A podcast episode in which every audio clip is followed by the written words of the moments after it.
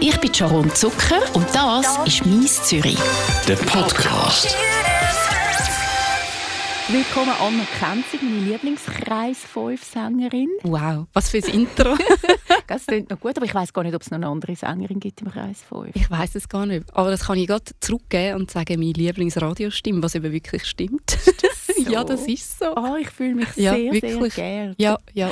Und ich freue mich natürlich sehr, dass du da bei mir vorbeikommst. Wir haben uns jetzt auch schon ein Zeitchen nicht mehr gesehen. Ich bin ein bisschen recherchieren, was bei dir alles so Mhm. läuft. Und auf deiner Webseite heisst es, du bist an deinem vierten Album dran, beziehungsweise das kommt im Frühling raus. Mhm. Ich habe noch nichts gesehen. Ist Nein. es dran? Ja, wie das so ist ähm, mit der Albumproduktion, da verzögern sich gewisse Sachen und Prozesse und vielleicht rührt man sogar einmal alles wieder über den Haufen, was bei mir so war. Also nicht gerade alles, aber vieles. Und jetzt ist es so, dass sich das verzögert, aber nicht mehr lang. Im Herbst kommt etwas Neues. Und was für ein Stil? Man kennt dich Mhm. ja, du hast verschiedene Stile schon Ja. ausprobiert, so das Ja. Folk-Pop, Mhm. das hat mir wahnsinnig, wahnsinnig Mhm, gut gefallen. mhm, mhm. Dann bist du so ein bisschen Richtung Elektropop Mhm. gegangen. Gibt es etwas Neues jetzt daraus oder was? Ähm, ja, ich kann so viel sagen, dass es ähm, wieder ein bisschen zurückgeht. ähm, ja, genau. Ich habe mich so ein bisschen auf meine Roots wieder zurückbesinnt. Und ähm, ja, mehr möchte ich gar nicht dazu sagen. Es wird einfach, es sind schöne Songs. Ähm, und ja, also am liebsten würde ich jetzt natürlich einfach loslegen, aber dann wäre es keine, keine Überraschung mehr im Herbst. Wir freuen uns auf die Ja, voll. Überraschung. Back Mhm. to the Roots klingt immer Mhm. gut. Interessanterweise bist du ja jetzt sehr, sehr Back to the Roots auch unterwegs. Du hast ja ähm, eine Jazzausbildung gemacht an der genau. Und jetzt bist du jazzmäßig unterwegs Mhm. mit dem Onkel, dem Ja. Heiri Krenzig, Ja, genau. Kontrabassist. Ja, crazy. Ja, ich habe ja eben, wie du sagst, oder wie du gesagt hast, habe ich äh, fünf Jahre lang Jazz studiert. Und also mit allem, was dazugehört. und habe dann nach diesen fünf Jahren, es war eine lässige Zeit, gewesen, aber nach diesen fünf Jahren habe ich am Jazz dann erstmal so ein bisschen abgeschworen und gefunden, ah, ich möchte jetzt etwas anderes machen. Und habe aber immer so im Hinterkopf so ein bisschen gehabt, ich habe noch den Onkel, der ähm, eben der bekannte Jazzbassist ist. Das ist ursprünglich auch so ein der Grund, warum ich überhaupt angefangen habe, Jazz zu studieren. Weil ich wusste, das ist möglich, man kann wirklich Jazz studieren.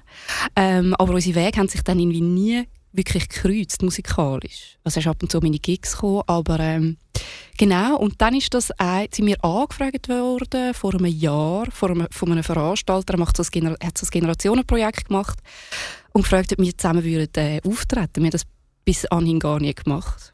Und dann hat, hat das dort hat das auch gestartet. Ich habe im Zürich-Tipp gelesen, dort hat es einen grossen Artikel über euch zwei Mhm. gegeben und dort Mhm. ist gestanden als Titel «Onkel Heiri hat mir gezeigt, dass man von Musik leben kann». Ja. Das ist so der Startpunkt für dich, deine musikalische Reise quasi Mhm. anzutreten, die Mhm. Ausbildung zu machen.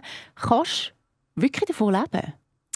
Ja, ich muss sagen, es ist bei mir ein bisschen 50-50. Also ich unterrichte noch an der Musikschule Zürich, ähm, zwei Tage in der Woche und das sind so meine beiden Standbeine eigentlich. Also live unterwegs sein mit der Band und der andere Teil ist unterrichten zwei Tage und das gibt mir halt einfach auch einen gewissen Boden und eine gewisse Sicherheit, die ich brauche. Also ich bin so jemand, der das einfach wie noch ein bisschen braucht, so einen so eine Sicherheit zu So haben. ein ja. Backup ja, genau. quasi. genau, Der genau. Heiri Krenzig ist ganz ein bekannter Musiker, Jazzmusiker Mhm. in Europa und ich habe etwas Lustiges herausgefunden.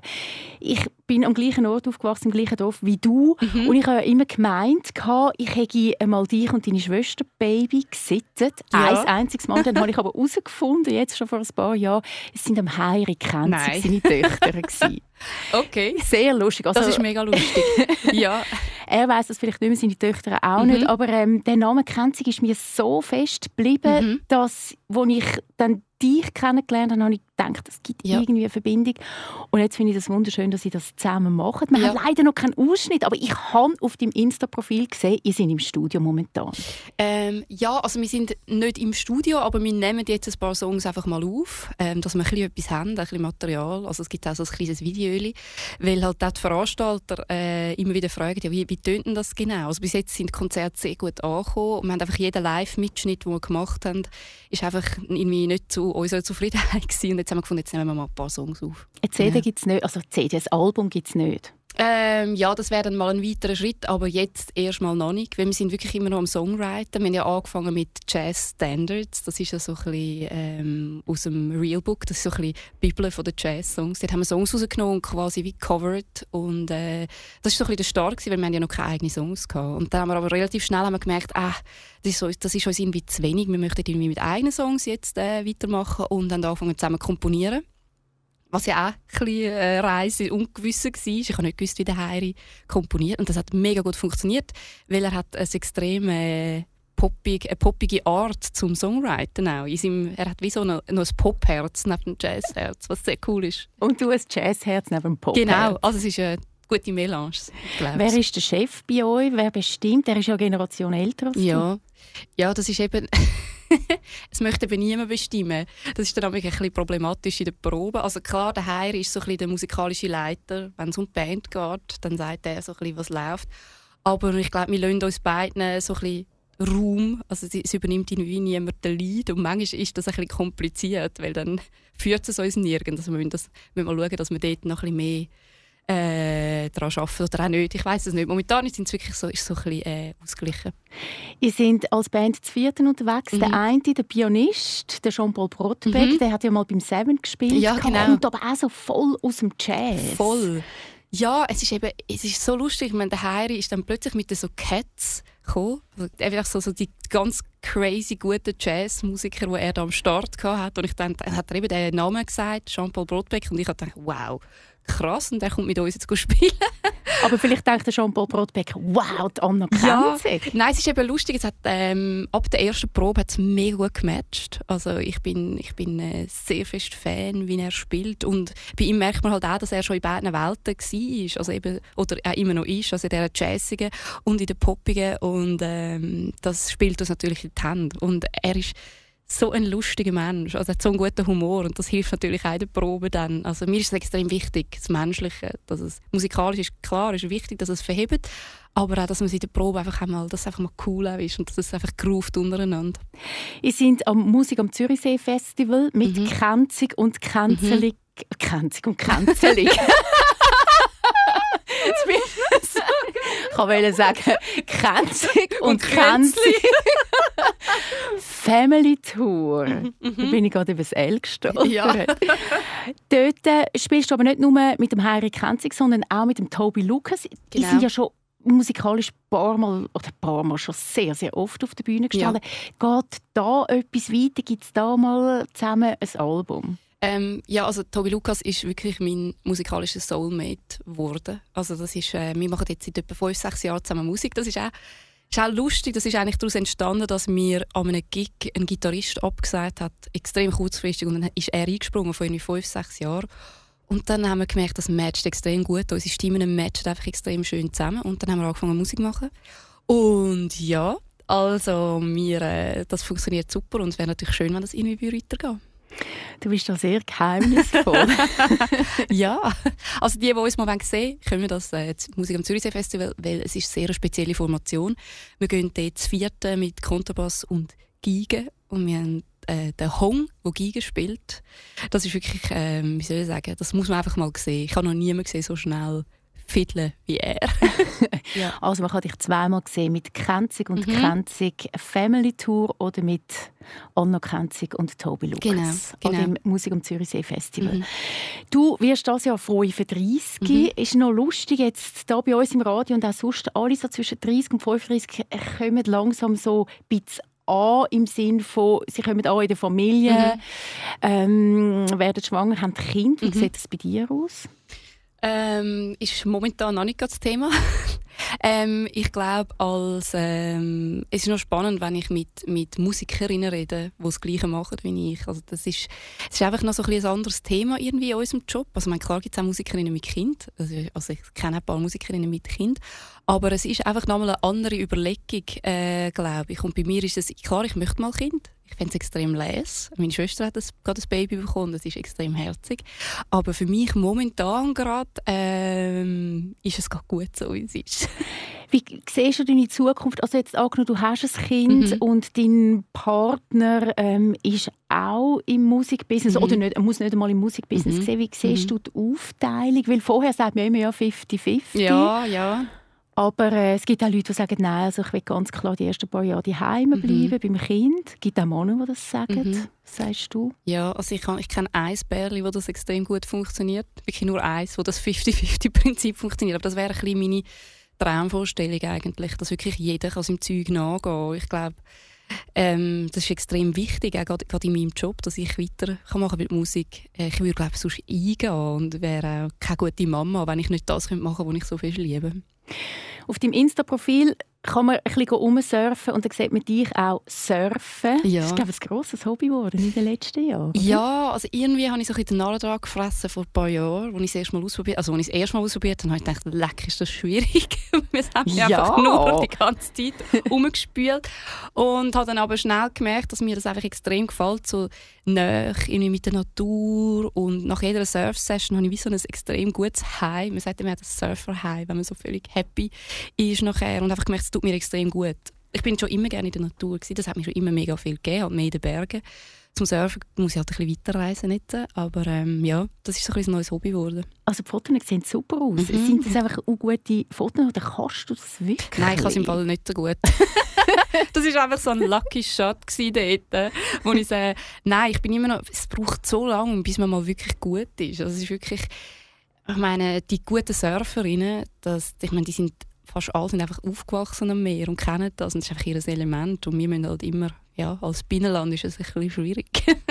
Aber ich versuche wieder zu gehen. Ich gehe auch wieder im Sommer auf Frankreich jetzt und freue mich extrem. Hast du Tipps für solche, die anfangen wollen? Ja. ja, einfach äh, viel Geduld haben. viel Geduld haben und äh, ja, das ist mal wirklich der beste, der beste Tipp. Ja. Man merkt aber relativ schnell, ob es einem gefällt oder nicht, glaubst Die Sendung, wo du da drin bist, der Sendungspunkt heißt «Mies Zürich». Da lade ich immer Leute ein, die Zürich in mhm. irgendeiner Form bereichern. Du bereicherst Zürich und nicht nur Zürich, sondern die ganze Schweiz extrem mit deiner wunderschönen oh, Stimme.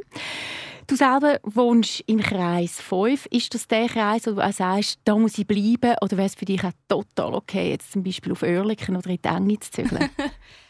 Ähm, nein, das wäre überhaupt nicht okay, glaube ich. nein, ich liebe den Kreis 5. Also wirklich, ich bin, ich wohne jetzt schon ich bin seit zwölf Jahren im Kreis 5, also, ähm, also nicht immer am gleichen Ort. Und ich weiß auch nicht, es ist wirklich so ein bisschen, ähm, nicht klein, es ist wirklich meine Heimat geworden. Also wenn ich äh, aus der Haustür rauskomme, finde ich immer wieder auch meine Straße extrem schön. Ähm, ich weiß auch nicht, so die ganze Umgebung, der Fluss, wenn ich gehe joggen, es ist wirklich einfach so, ich komme heim in den Kreis 5 und denke wirklich, es ist so ein Heim, eine gute Homebase. Was liebst du an Zürich allgemein?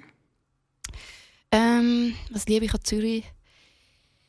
Ich finde Zürich eine extrem schöne Stadt. Das klingt jetzt so klischee-mässig. Aber ich bin ja, ich bin ja eine sehr passierte Velofahrerin. Ich mache eigentlich, versuche alles mit dem Velo zu machen in Zürich. Ähm, alles? Also auch wenn du an einen Gig gehst? Nein, das nicht. Nein. so Nein. mit der Gitarre ja, auf dem genau. stelle ich mir vor. Genau, aber das ist so, ich finde, das ist so eine, so eine schöne Freiheit, wenn, wenn ich in der Stadt unterwegs ich, ich finde, ich bin nicht so ÖV-Fan. Man sich da muss in die ÖV reinquetschen, darum äh, nehme ich lieber das Velo. Und ich versuche das auch so lange wie möglich zu machen, auch wenn es ganz kalt wird und irgendwann geht es dann halt einfach auch nicht mehr will. Mit Händchen und Moonboots Velofahren ist wirklich nicht so cool. Wann nervt die Stadt? Uh, ähm, wann nervt die Stadt?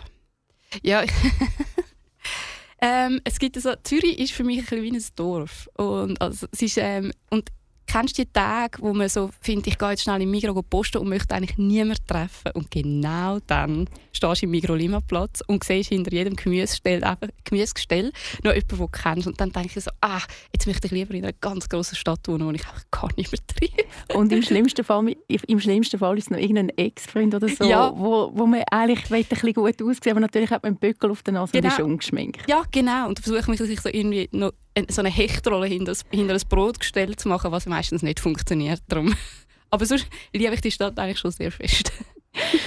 Kennt man dich eigentlich in der Stadt Zürich? Also wirst du angesprochen oder lassen dich die Leute noch in Ruhe? Ähm, es ist auch schon vorgekommen, wobei ich habe das Gefühl, Zürich ist dort ein bisschen anders als andere Städte. Ich glaube, in Zürich ähm, ist man eher so ein bisschen reservierter, was das angeht, oder ein bisschen äh, zurückhaltender. Ähm, es ist mir in anderen Städten schon mehr passiert, aber jetzt auch nicht, also einfach so ab und zu, was, was aber auch cool ist. Also es nervt überhaupt nicht. Ich finde es extrem herzig immer. Also du gehst aber schon immer noch aus dem Haus in der halben Pyjama-Hose oder hast du das Gefühl, oh, ich muss ein bisschen schauen, dass ich mich anständig anziehe und ein bisschen gut aussehe, falls mich jemand sieht? Nein, nein, das ist ja eben auch ein so der, der, der, Dorfgeruf von dem Kreis irgendwie. Also man sieht mich durchaus dann mal am Sonntagmorgen ähm, mit dem Trainer in äh, Tankstelle latschen, weil ich vergessen habe, Milch zu kaufen am Tag vorher. Watch out! Was ist dein absoluter Lieblingsort in Zürich? Ähm, mein absoluter Lieblingsort ist ähm, nicht im Kreis 5, sondern äh, auf Mütliberg. Irgendwann am Morgen unter der Woche, wenn es so viele Leute hat. Ich, ich mag das einfach manchmal so ein bisschen weg von der, schnell auf die Stadt wieder runterschauen. Das lässt mich wieder irgendwie anders schnaufen. Ich brauche das ab und zu einfach mal so die Vogelperspektive, auch wenn es jetzt kein höherer Berg ist, aber trotzdem, das, ist, das lässt mich wieder wie anders anders schnaufen. Es ist ein bisschen, äh, ja, ein Kraftort. Irgendwie. Ja.